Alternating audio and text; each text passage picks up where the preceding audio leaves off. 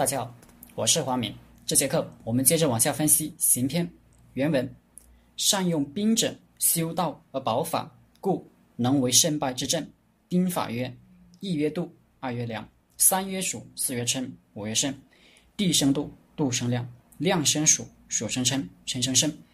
故胜兵若以一称诸，败兵若以诸称一。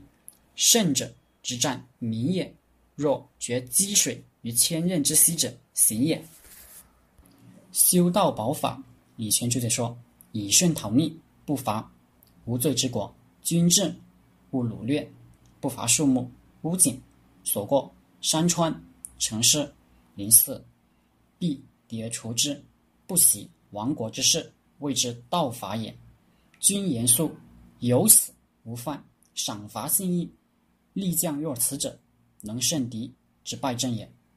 杜牧注解说：道者。仁义也，法者法治也。善用兵者，先修仁义，保守法治，自谓不可胜之政。四敌有可败之隙，则功能胜之。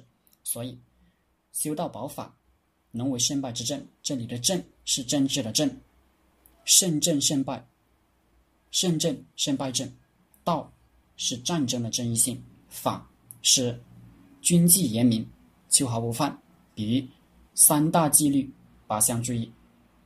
革命军人个个要牢记三大纪律，八项注意。第一，一切行动听指挥，步调一致，才能得胜利。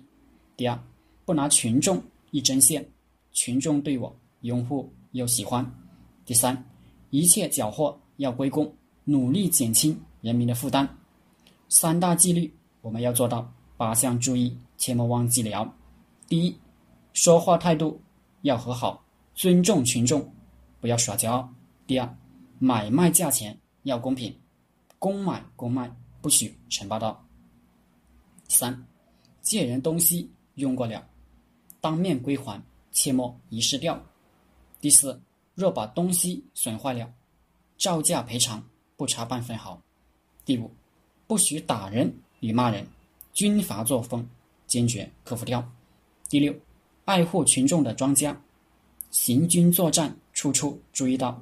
第七，不许调戏妇女们，流氓习气坚决要除掉。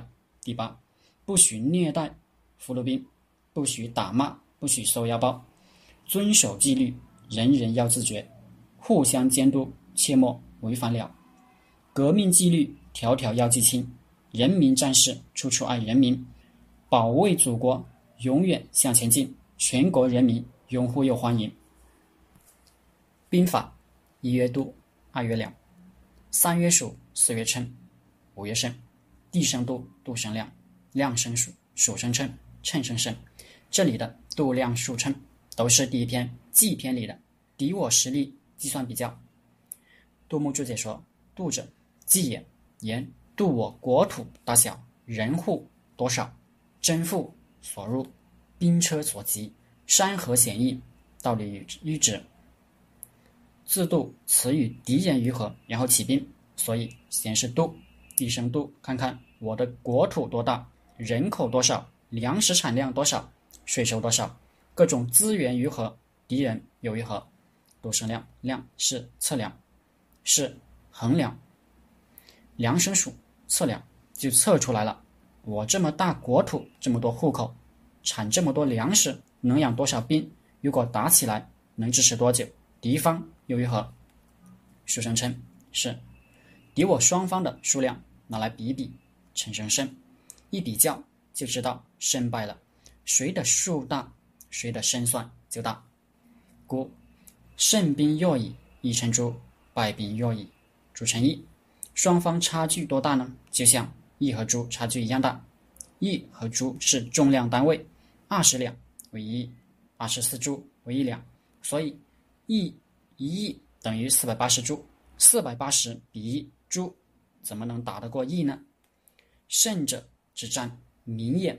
若决积水于千仞之溪者，行也。所以胜利者指挥军队打仗，就像在千仞高的山上把一个湖炸了，水冲下来，谁挡得住？八扯圆刃千仞就是八千尺，千仞之谷深不可测，只有我自己知道有多深，别人不知道。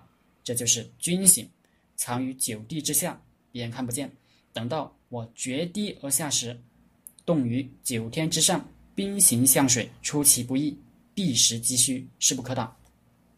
所以，到了行篇最后，孙子又讲回了基本面：国家实力、政治进步、法治严明。在最开篇，本书最开篇，我们就说了，《孙子兵法》和三十六计是两回事，是两个价值观。三十六计全都是诡道，是奇谋巧计，是兵不厌诈。孙子虽然也讲诡道，但诡道在《孙子兵法》里占很不重要的一部分。孙子始终强调的是，都是基础和实力，成功都来自日积月累，而不是奇思妙想。成功者都是一直在做最基础的工作，而且始终关注基本面，关注基础工作。我们说。孙子兵法的核心是先胜后战，胜和战要分开来看，是两个阶段。先是胜，基础工作就是胜，基本面就是胜，然后是战。那时候可以想点巧妙的主意。我们的问题往往在于总是关注战，不关注胜，就想取巧求速，所以没有胜就去战了，那就没有胜算。好了，行篇就分析到这里。